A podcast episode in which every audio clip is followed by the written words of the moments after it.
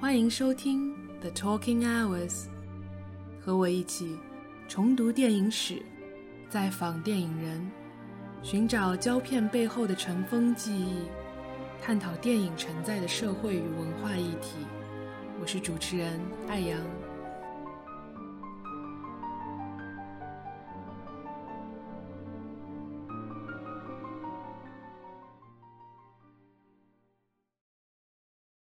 本期节目是长期策划《Almost Famous, Almost Forgotten》的一部分。这个系列将重新关注全世界范围内没能取得通俗意义上的成功，或是一度风光，如今却乏人问津的早期电影人和影片。他们各有出众之处，到头来却因为种种可知或不可知的原因，渐渐消失在历史的缝隙之间。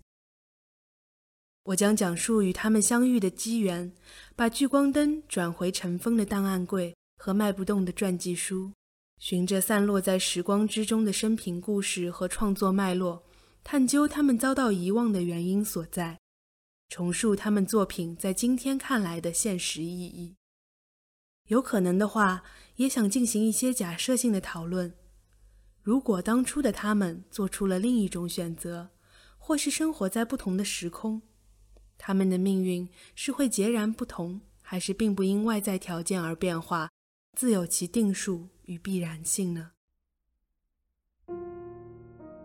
二零一九年十月十二日，我结束了意大利波代诺内默片节的行程，返回巴塞罗那。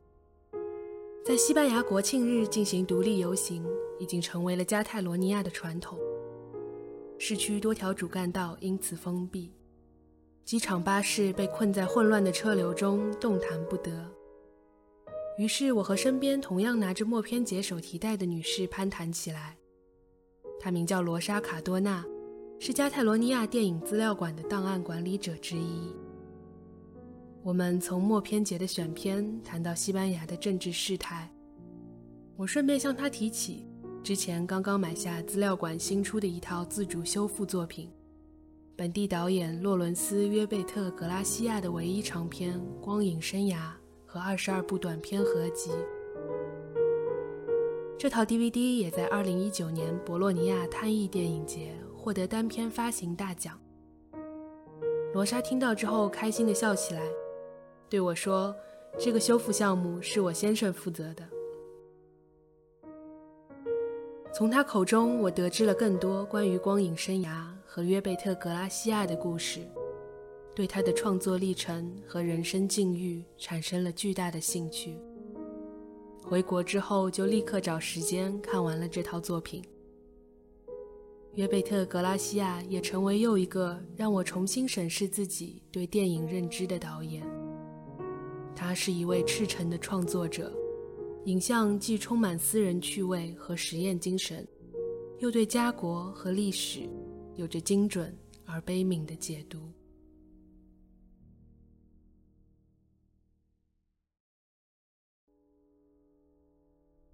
很多人都说约贝特·格拉西亚是一个受到诅咒的导演，尽管他唯一的长片《光影生涯》是一部充满魅力的迷影作品，但拍摄过程中却屡遭独裁政府的审查刁难和制作上的阻挠，数年之后才得以上映。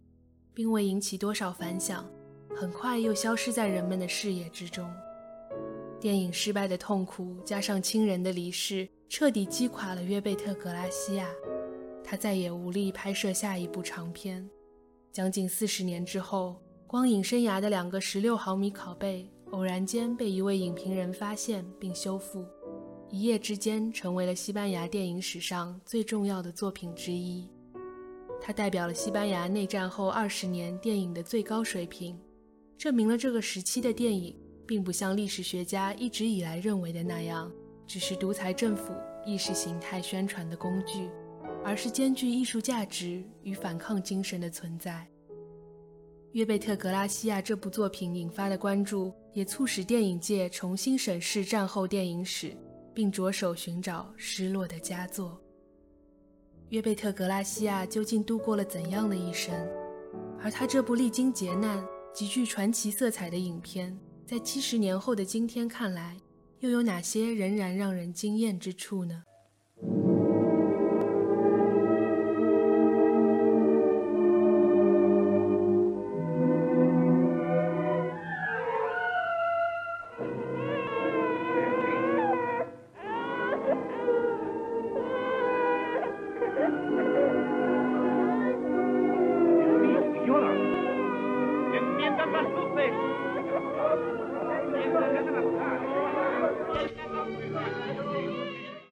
个片段是光影生涯男主角出生的场景。他的父亲陪伴怀孕的妻子在游园会中观看早期电影。当时，像卢米埃尔和梅里埃的作品，大多都是由人在一旁口头解说，并配上魔术、杂技等现场表演进行的。就在舞台上的魔术师从箱子里变出一个婴儿时，观众席上的妻子也生下了一个男孩。卡洛斯·杜兰的人生从第一分钟开始就和电影紧紧联系在了一起。光影生涯很大程度上可以视作导演的自传，但洛伦斯·约贝特·格拉西亚的出生并没有这么超现实。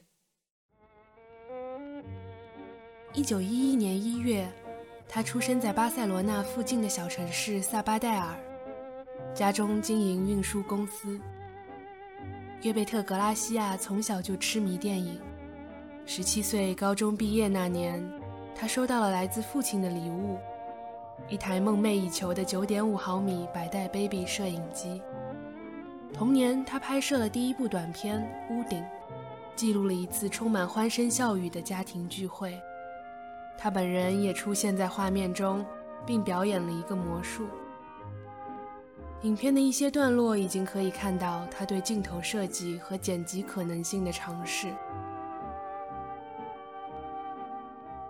很快，他进入自家的运输公司工作，但并没有放弃对电影，尤其是对先锋和实验电影的热爱。除了为电影期刊撰稿，他还创立了本地影迷俱乐部，并继续拿着自己的9.5毫米摄像机进行创作。二十岁之前的那几年，他几乎什么都拍，比如一九二九年的巴塞罗那国际博览会，但他关注的重点却并非盛会本身，而是场馆附近那座巨大的喷泉。他也记录了一九三一年四月十四日，西班牙第二共和国宣布建国当日，家乡萨巴代尔街道上的景象。还有1933年巴塞罗那格拉西亚区恩典节期间的庆祝活动，他将游行队伍的画面倒放，形成了近乎抽象的效果。除了社会和政治事件，他也很喜欢拍摄更加私人的日记式生活流影片。二十年代末期，约贝特·格拉西亚开始创作虚构电影，融入大量戏仿和实验元素。在一九二九年的《尽管像一个球》中，出现了错视化效果、反向行进的人物和车辆，甚至还有一段简单的动画。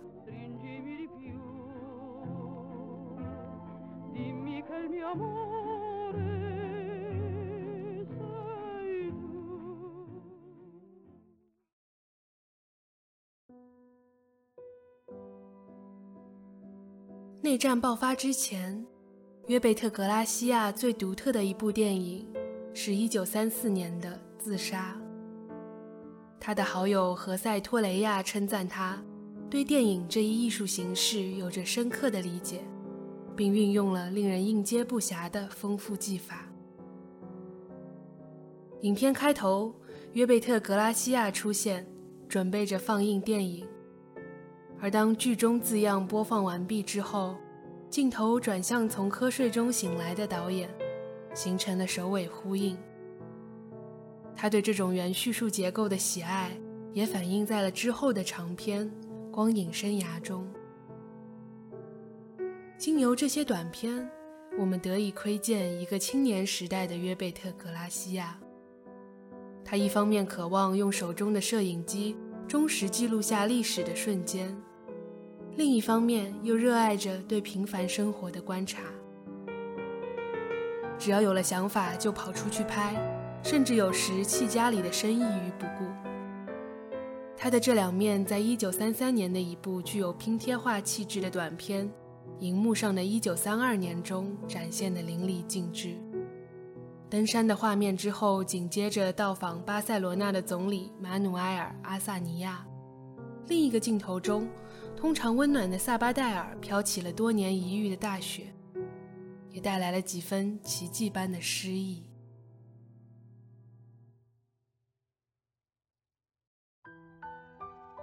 一九三六年，约贝特·格拉西亚成立了一家影迷俱乐部——萨巴戴尔电影之友。而就在原本预定举行首期会员活动的七月十八日前一天，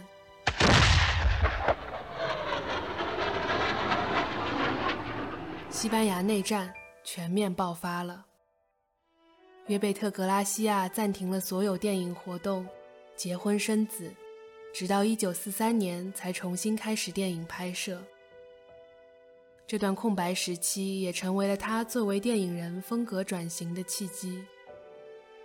他最后一部9.5毫米电影是拍摄于30年代，但直到1943年才制作完成的《坚定的锡兵》，改编自安徒生童话中的同名故事。约贝特·格拉西亚是加泰罗尼亚。乃至全西班牙知名的迷影人士和业余导演，他的文字和短片，以及在影迷俱乐部建设方面的积极表现，使他与圈内人熟识起来。其中有一位是影评人和编辑卡洛斯·塞拉诺·德奥斯马，日后也是四五十年代的重要导演之一。塞拉诺·德奥斯马四十年代末期拍摄的三部曲。以及光影生涯，都属于当时一个颇具影响力的电影流派——地球电影。这群创作者希望拍摄关乎全人类的命题，并致力于纯粹的影像美学。正是业内人士的鼓励和帮助，使约贝特·格拉西亚下定决心以职业导演身份拍摄他的长篇处女作。这会是一部正式的商业制作。一九四七年，光影生涯的筹备工作正式启动。此时，他还不知道自己人生中最漫长的一场噩梦即将拉开序幕。弗朗哥独裁时期的电影制作流程，简单来说是这样的：首先，剧本完成后需要提交给全国电影戏剧管理部门进行初审。出具的报告将对电影申请资金等制作步骤以及后续成片的审查产生影响。拍摄完成后，粗剪版本提交到教育部下属的高等指导委员会进行下一步审查。最终定级分为三级，每个级别中还有 A、B 档细分。各个等级的影片在上映的地域范围、档期、影院配置等方面都有区别对待。级数越高，限制越多。如果被定为三级，将直接导致影片无法上映。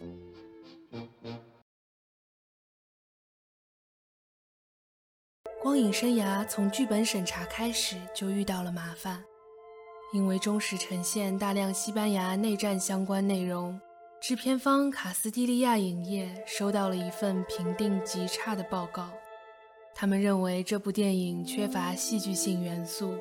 并对主角出现在战场的某些地点表达了不满，这直接导致了在1947年11月到1948年2月的拍摄期间，剧组接到信用贷款被拒的通知。此时，卡斯蒂利亚影业已经把能投的钱都投了，甚至还延缓了其他导演的项目。于是，约贝特·格拉西亚在跟家人协商之后，决定自己出资。这才让拍摄工作得以继续进行。一九四八年八月，光影生涯在终审中收到三级的评定，被高等指导委员会批评的体无完肤。剧组决定重新剪辑、删改情节、增加新素材，并对画面顺序进行调整。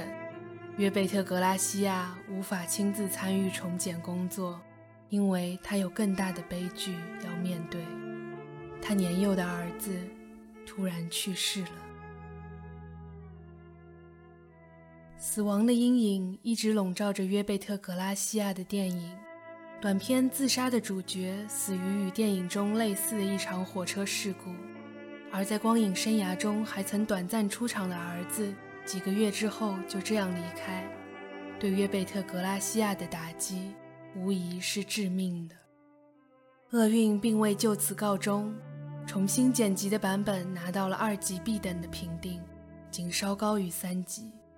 一位新导演的处女作连续在审查中留下不良记录。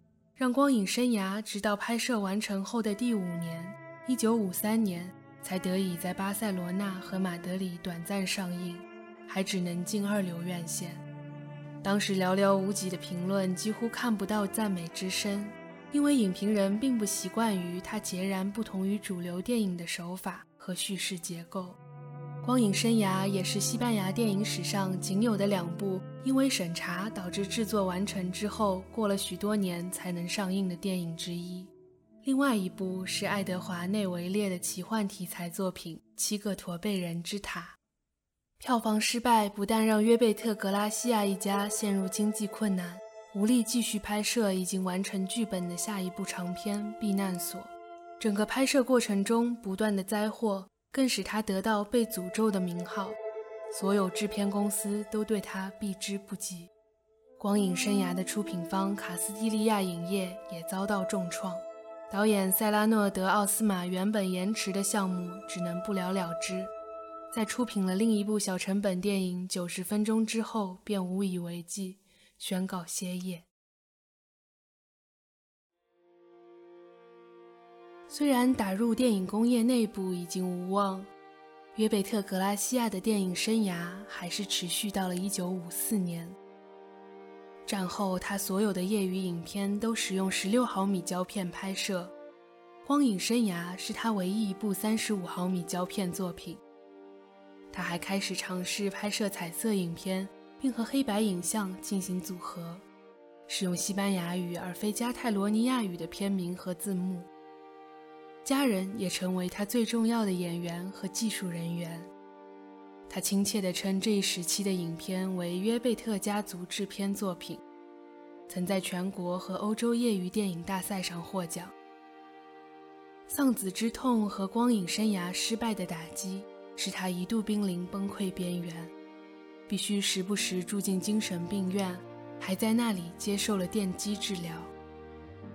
一九五零年的短片《第一次冒险》记录了他恢复期间的故事。片中他自己和家人一一出镜，也包括怀中刚刚出生的小女儿。他最后一部电影是一九五四年的《游行队伍经过我住的街道》。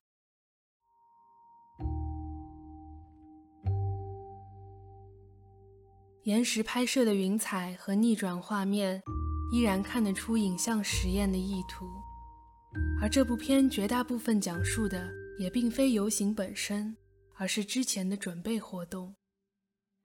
邻居忙着清理淹水后的街道和摆放鲜花装饰，约贝特·格拉西亚的两个女儿在一旁积极帮忙，他本人也出现在了其中的一个镜头里，尽管始终面带微笑，四十三岁的年纪看起来。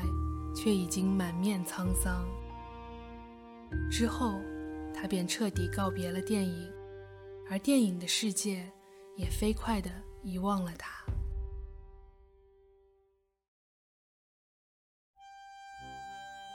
时间过去将近二十年，影评人费尔兰·阿尔贝里奇意外地得到了两个质量不佳的光影生涯十六毫米发行拷贝。三十五毫米原始底片则因为制片公司的倒闭早已不知所踪。阿尔贝里奇惊讶之余，立即决定动手重新整理和修复这部几乎没有人听说过的电影。一九八三年，光化学修复版完成，光影生涯在巴塞罗那和巴拉多利德重映之后，得到评论界的一致赞誉。阿尔贝里奇还将修复过程中了解到的影片制作历程。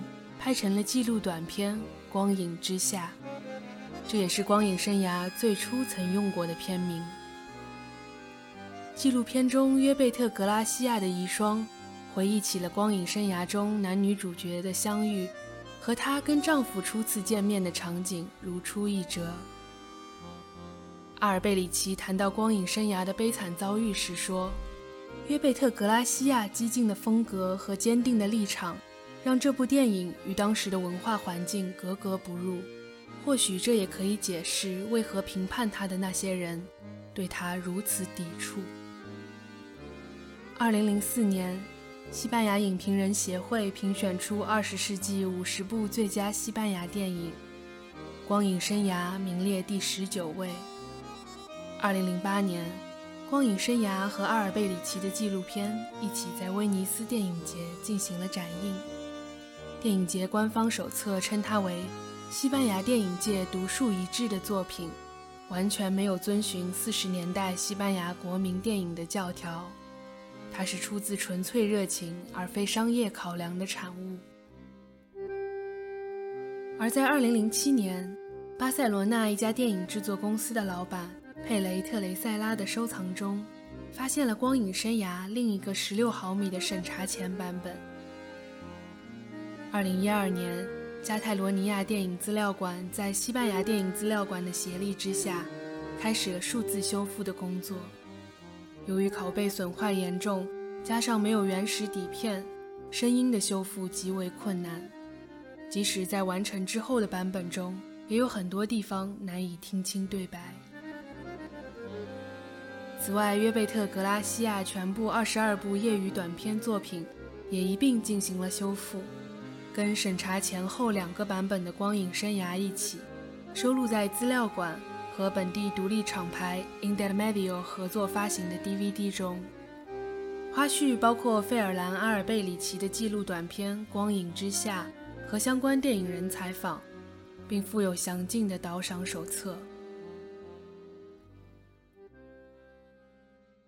因为希望听到这期节目的各位还是能去看一看《光影生涯》。我不会详细介绍剧情，但以下这部分难免会涉及一些影片中的细节。如果介意的话，可以酌情选择是否继续往下听。男主角卡洛斯·杜兰前半生的脉络几乎和约贝特·格拉西亚完全一致，甚至导演在拍摄之后失去儿子，也成为了他和同样失去挚爱的卡洛斯之间。一个悲伤的巧合。然而，荧幕内外两个人的结局可谓南辕北辙，格外令人唏嘘。光影生涯中的迷影情节无处不在。对约贝特·格拉西亚而言，电影不光是电影，更是他袒露心声的媒介。他将真正想说的话存放在引用的电影片段中，只有同样理解电影的人。才能隔着时间与空间的鸿沟，对他的小小伎俩会心一笑。从头到尾，光影生涯都没有明确给出任何年份或时间概念。但即使不了解片中涉及的西班牙历史事件，单从角色看的电影，谈论的技术发展，甚至一些与电影相关的物件，就可以大致推算出他们生活的年代。这种方法也实现了篇幅上的大量省略，时常让人产生“时光如梭，物是人非”的感慨。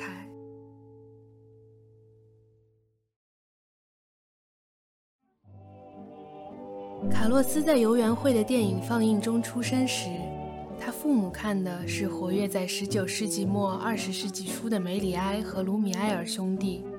等到他上小学时，和朋友偷偷溜去电影院看的双片联映是埃迪·波罗主演、约翰·福特的哥哥弗朗西斯·福特导演的《破碎的硬币》，以及卓别林的流浪汉夏尔洛系列之一《安乐街》。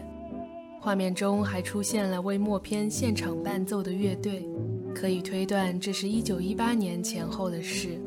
孩子们也谈起了当时名声很大的默片女明星波尔怀特。这些都是约贝特·格拉西亚自己童年时代钟爱的电影人。在下一段情节中，男主角和好友路易斯在广播里听到第一部有声电影《爵士歌手》中的插曲，两人就此开始了一场关于有声电影是否必要的讨论。可以断定，这大约在1927到1928年。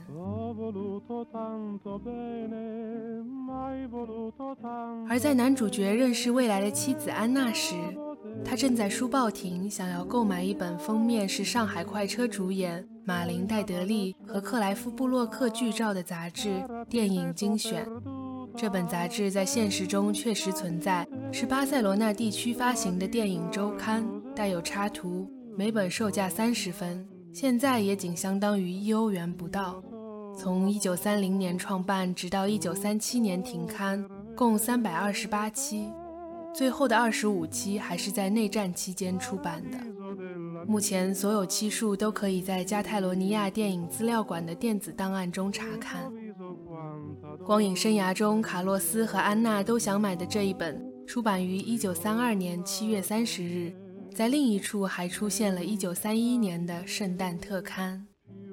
卡洛斯和安娜约会时看的电影是乔治·库克版的《罗密欧与朱丽叶》，可以看出时间已经到了1936年。内战开始之后，卡洛斯与安娜在家中听了一个广播节目，其中提到了安东尼·阿斯奎斯1934年导演的舒伯特传记电影《未完成的交响曲》。退伍后，卡洛斯在酒吧里听到两个人讨论彩色电影。争执着特异色彩系统和艾克发色彩系统孰优孰劣。走出酒馆后，他看到好几个人举着电影《丑闻》的海报，大张旗鼓地走过街市。此后不久，卡洛斯与好友去电影院观看了希区柯克的《蝴蝶梦》。这两部电影在西班牙上映的时间都是一九四三年。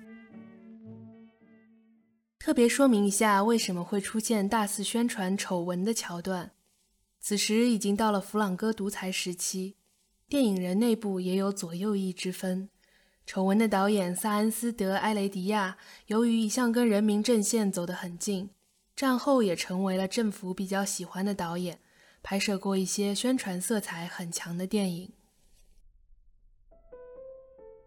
男主角还未出生时。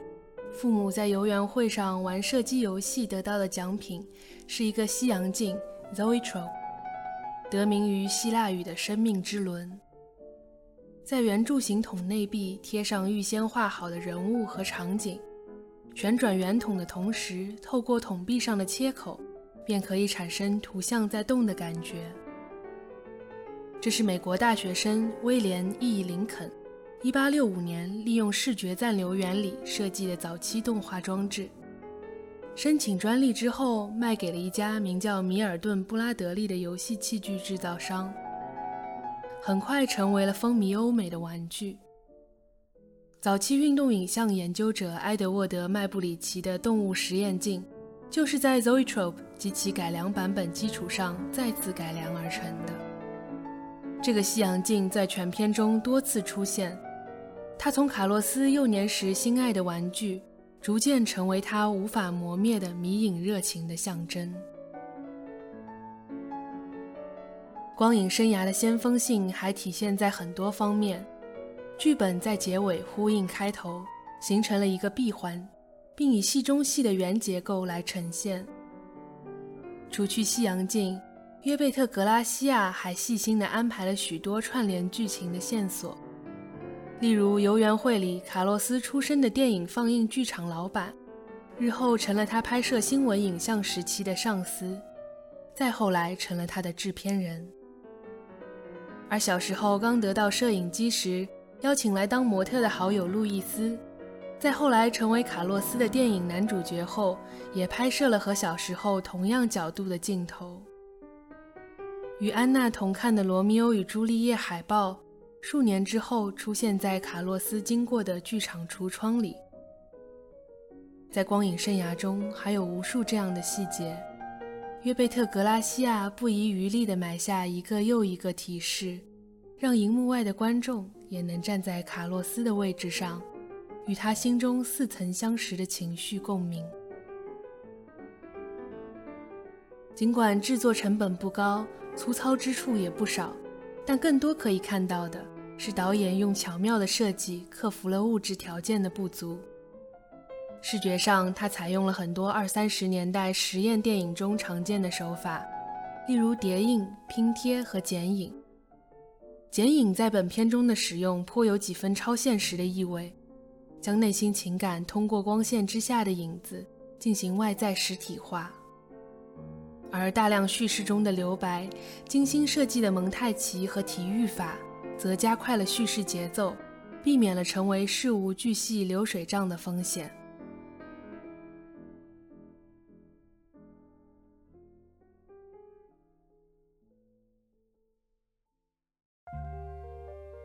约贝特·格拉西亚借助光影生涯，探讨了很多超越单部电影、直击本源的问题，例如生与死、真实与虚构的界限。电影可以用虚构将早已一去不复返的真实换回，让它重新获得生命吗？艺术与生活是不是一道非此即彼的单选题？如果不是，又该如何两全？他的思考融入了卡洛斯的生命轨迹，也贯穿了他自己所有的电影创作。光影生涯老电影的表层之下，是极具现代性的灵魂。在七十年后的现在看来，这些问题无论对于电影从业者还是观众来说，依然具有现实意义。七十年代末，另一位天才。伊万·祖鲁埃塔的代表作《狂喜》，就仿佛对约贝特·格拉西亚这些探讨的一场癫狂变奏。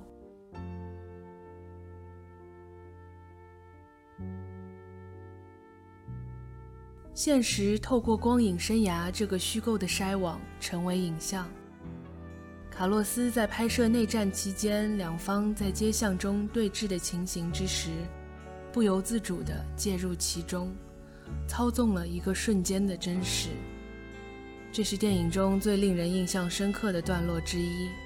卡洛斯踢开一卷纸，让它沿着下坡滚落，同时开始了拍摄。他自己出手为纪实影像制造了戏剧效果。光影生涯中还有一个真实与虚构重叠的小细节。饰演男主角卡洛斯的费尔南多·费尔南·戈麦斯和饰演安娜的玛利亚·多罗雷斯·普拉戴拉，在现实生活中也是夫妻。两人1945年结婚，有两个孩子。对约贝特·格拉西亚和卡洛斯来说，电影与生活并不那么容易区分开来，因此卡洛斯在自责中远离电影多年。却在一场蝴蝶梦之后，最终还是与电影，也与生活和解了。就像蝴蝶梦的男主角，或者说希区柯克许多电影中的角色一样，他们总保持着某种愧疚和自责。希区柯克深受天主教出身影响，往往会在电影里构筑起罪恶感始终存在的世界。人们测试自己人性的极限。也敞开心扉，选择坦白、供认或者忏悔，以此作为赎罪的起点。而在希区柯克另一些电影里，精神分析取代了天主教，深邃的心理创伤压抑了罪恶感。大部分时候，人物的表情和行为动机无一不围绕道德逻辑来构建，重视因果，重视细节。叙事中的铺陈和回应，悬念的设置和解决，环环相扣，少有废笔。约贝特·格拉西亚和光影生涯在这方面很显然受到了希区柯克的影响。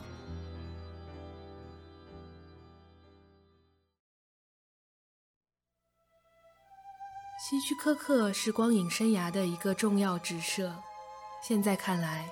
约贝特·格拉西亚领先于时代的证明之一，就在于他借卡洛斯之口说出了对希区柯克的推崇。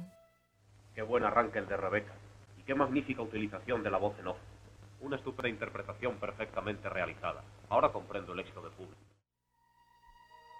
他说：“真是一个伟大的开场，旁白的运用堪称绝妙，对演员的指导也完美无缺。现在我知道这部电影为什么会受欢迎了。用蝴蝶梦作为扭转男主角的人生，重燃他对电影热情的关键所在。约贝特·格拉西亚对这部电影的喜爱程度可见一斑。现在对希区柯克的各类研究、书籍评论、档案素材，可谓汗牛充栋。然而，在他生活的年代，经常被认为是一个在商业领域成功。但缺乏内涵的庸俗导演。直到五十年代，特吕弗在电影手册撰文指出，希区柯克应当被视为一名作者导演和一位真正的艺术家。欧洲主流舆论的观点才逐渐开始转向。由此可见，早在一九四七年就已经直言不讳地表达对希区柯克艺术手法欣赏的约贝特·格拉西亚。的确是个很有眼光的人。男主角性格的转变，一方面来自未能保护亲人的罪恶感，另一方面，则如电影史学家何塞·路易斯·卡斯特罗所说的那样，内战之后的西班牙电影中，男性形象往往因为受到了战争的直接影响，注定要遭受孤独、艰难和分离。约贝特·格拉西亚在电影中呈现了卡洛斯的人生之旅，个体的出生与成长，他的梦想、爱情、悲剧与幻灭。并行的暗线则是社会的变迁、科技的进步、冲突和战争的产生与消亡。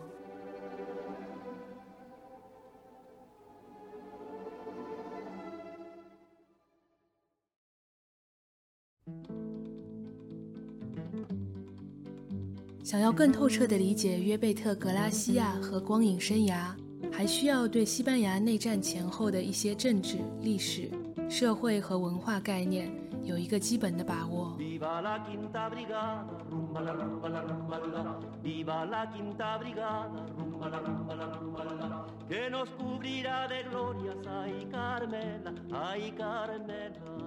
西班牙的三十年代是一个动荡不安的混乱时期。一九三一年，阿方索十三世退位，第二共和国成立。而这个新诞生的民主政权从一开始就风雨飘摇，社会矛盾极为尖锐。而国际上极左和极右的势力同时拉扯着西班牙的左翼和右翼，导致两方都逐渐极端化。琳达在西班牙旅行笔记里精炼地概括了双方的政治立场。左翼偏向公有制，右翼偏向私有制。左翼比较能容忍地区自治，右翼要求一个统一的西班牙。天主教是左翼摒弃的对象，却是右翼生命的一部分。极端左翼有无政府倾向，右翼要求社会秩序。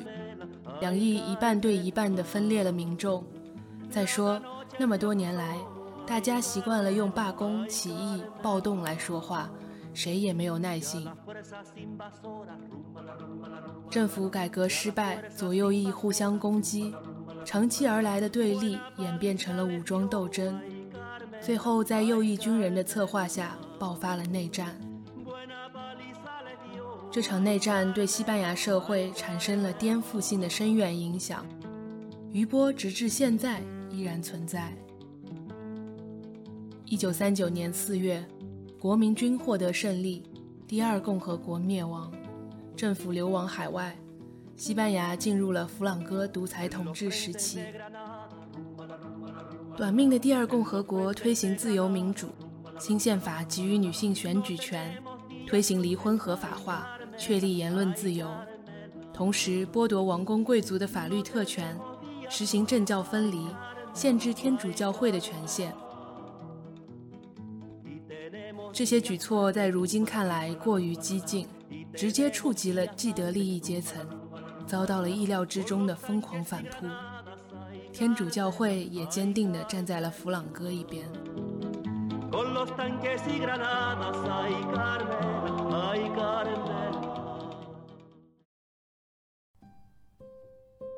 西班牙业余电影兴起于第二共和国时期，影响一直持续到七十年代末。这是西班牙电影史上最被研究者忽略的领域之一。上世纪二十年代，百代和柯达分别针对非专业人士推出了九点五毫米和十六毫米的拍摄及放映设备，大量业余电影制作开始出现。他们既超越了简单的家庭记录影像范畴，又不受商业制作的诸多限制，成为了一种自由独立的表达空间和风格的试验场。具有先锋精神的作品层出不穷。在加泰罗尼亚地区，第二共和国时期的业余电影往往表现出一种阶级焦虑，曾经的统治阶层。面对公共生活突然间必须和下层民众分享的现实，无法适从。这种抵触情绪也助长了西班牙社会政治领域左右翼日渐分裂的趋势。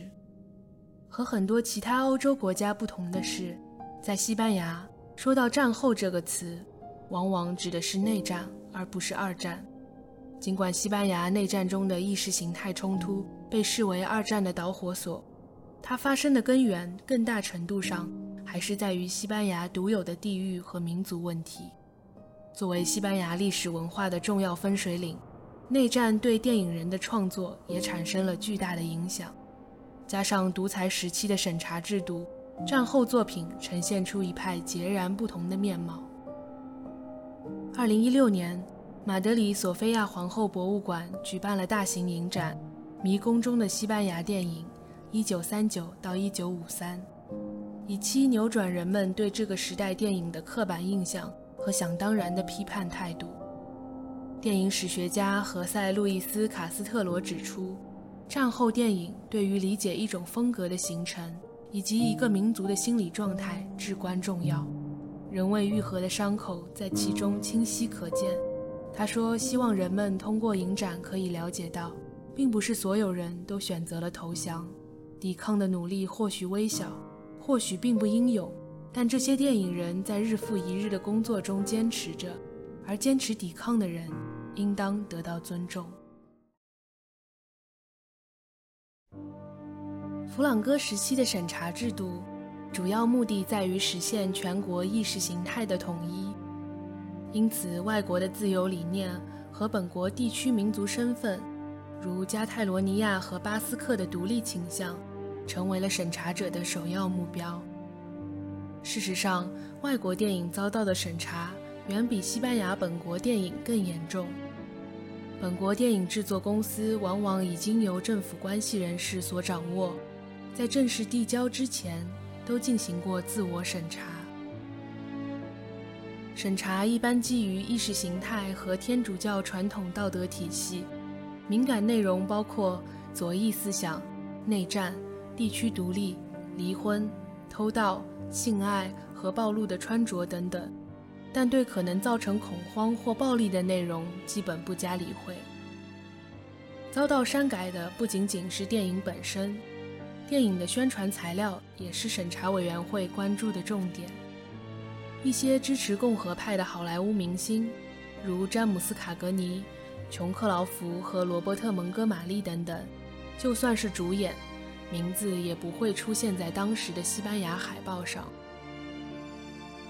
而一些有着双重含义或隐喻的电影片名都进行了修改。一些以美艳形象闻名的女明星，艾娃·加德纳、玛丽莲·梦露、丽塔·海华斯、索菲亚·罗兰等等，在电影海报。和剧照中穿着的服装款式，常出于遮挡目的，被篡改的面目全非。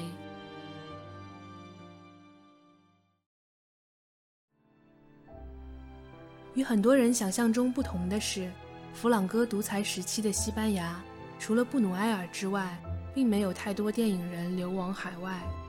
一些如今我们认为是共和派的著名导演，例如埃德加内维列。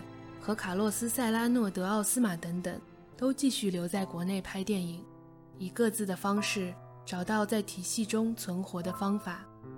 另外一些导演则选择帮助弗朗哥政府拍摄宣传片，例如前面提到过的萨恩斯·德·艾雷迪亚。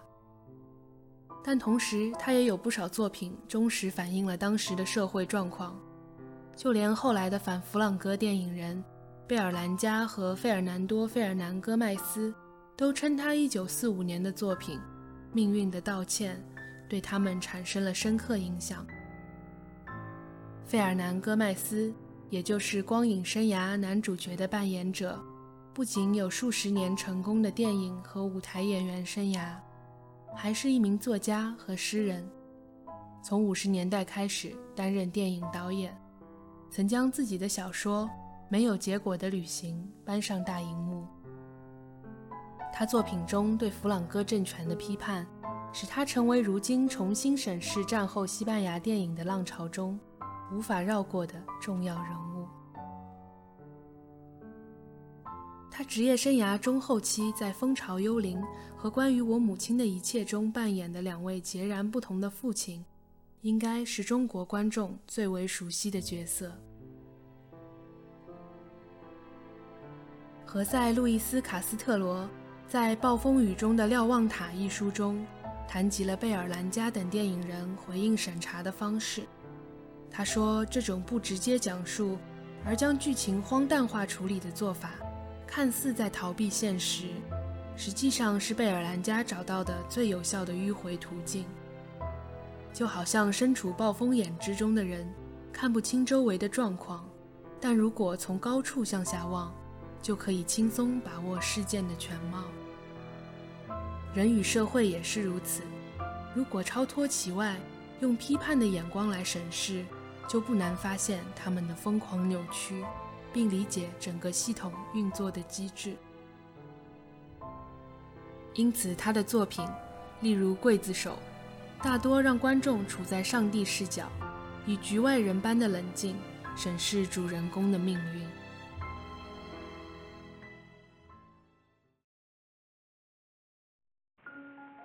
一九六三年，西班牙女性的权利，尤其是工作权，得到了认可。然而，在个人和公共生活之中，天主教仍然是重要的指导思想。随着女性地位发生变化，更多影片开始描绘传统与现代两种女性之间的差别和冲突。如果想了解女性形象在西班牙荧幕上的变迁，推荐一部2013年的纪录片《赤脚厨房》。导演引用大量影视片段和文献影像，以编年史的姿态呈现出西班牙这个社会复杂性极高、阶级、地区、意识形态和宗教各方面矛盾突出的国家中，女性身份是如何一步一步变化的。片中涉及的许多议题，诸如女性工作权、家庭暴力、婚姻观、性解放，乃至与独裁政府。审查和内战的关系，都有助于更好地理解光影生涯和他所处年代的特殊性。如果1939年赢下内战的是共和派，约贝特·格拉西亚和光影生涯的命运会不会改变呢？这一点虽然很难推断，但可以确认的是，在共和派统治下，电影工作者。将拥有更大的创作自由度，他们作品的戏剧传统会更深厚，在文化中的地位也会更高。或许西班牙也能诞生与意大利新现实主义直接对话的电影运动，而像贝尔兰加和费尔南戈麦斯这样寻求更现代表达的导演，或许就不再需要时刻处心积虑的思考。如何才能用不被审查者发现的隐晦方法去进行批判了？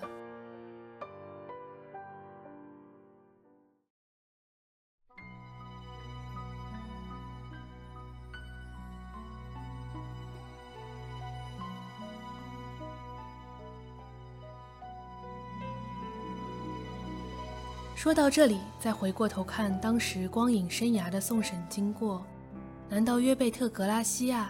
对独裁政权和教会的审查要求一无所知吗？我想他心中应该非常清楚。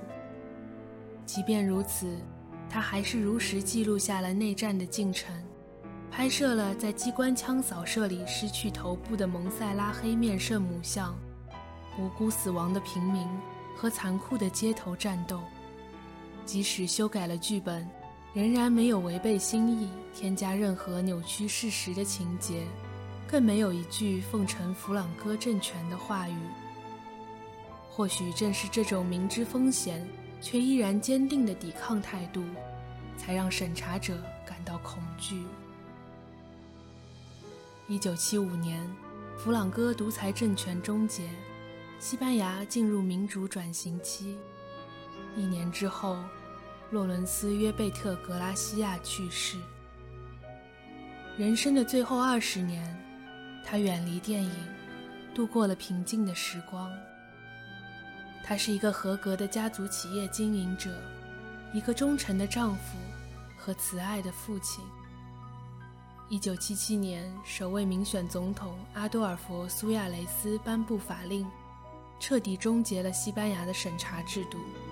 几年之后，阿尔贝里奇的重新发现和修复工作，让约贝特·格拉西亚以电影人的身份重回大众视野。他命途多舛的唯一长篇《光影生涯》，也一夜之间成为了里程碑式的作品。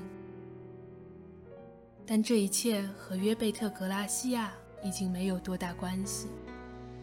对西班牙而言，他的存在填补了电影史的空白；但对他来说，《光影生涯》是一辈子也没能逃离的黑洞。是电影让他闪耀，也是电影。将他刺伤。光影生涯的结尾，卡洛斯再也不必在艺术与现实间纠结，而在约贝特·格拉西亚的人生中，艺术与生活最终没能两全。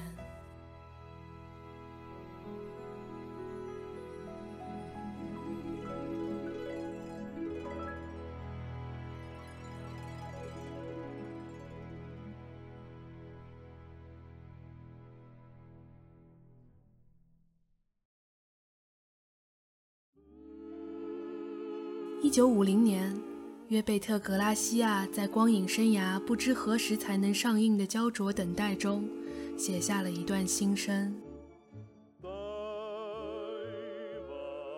他说：“我发自内心相信，每一件艺术品都必须具备强烈的个体性，无论自身有没有缺陷，它都是独属于创作者的孩子。我们拍电影的人有自己的优势。”因为电影最迷人的地方在于，我们可以在绝对的自由中，无拘无束地尽情表达。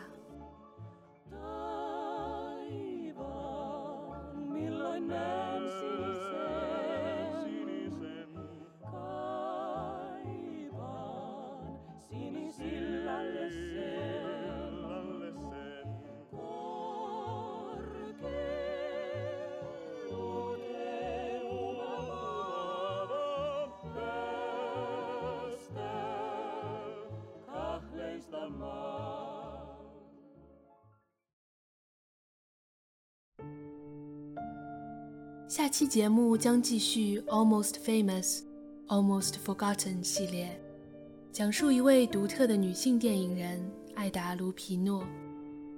她是制片厂体系内华纳兄弟签约的女演员，也是一位勇于挑战体制的先锋。为了涉足大制片厂绝对不会触碰的题材，拍摄既言之有物又能吸引观众的电影。他自己成立了制片公司，用当演员的收入来投资自己导演和编剧的电影。他还是一位精明的商人，早在五十年代就在电影中进行广告植入。他的存在让很多男性汗颜，但他的一生又始终为男性所掣肘。就让我们一起回顾这位好莱坞黄金时代独立精神代表。不平凡的电影之路。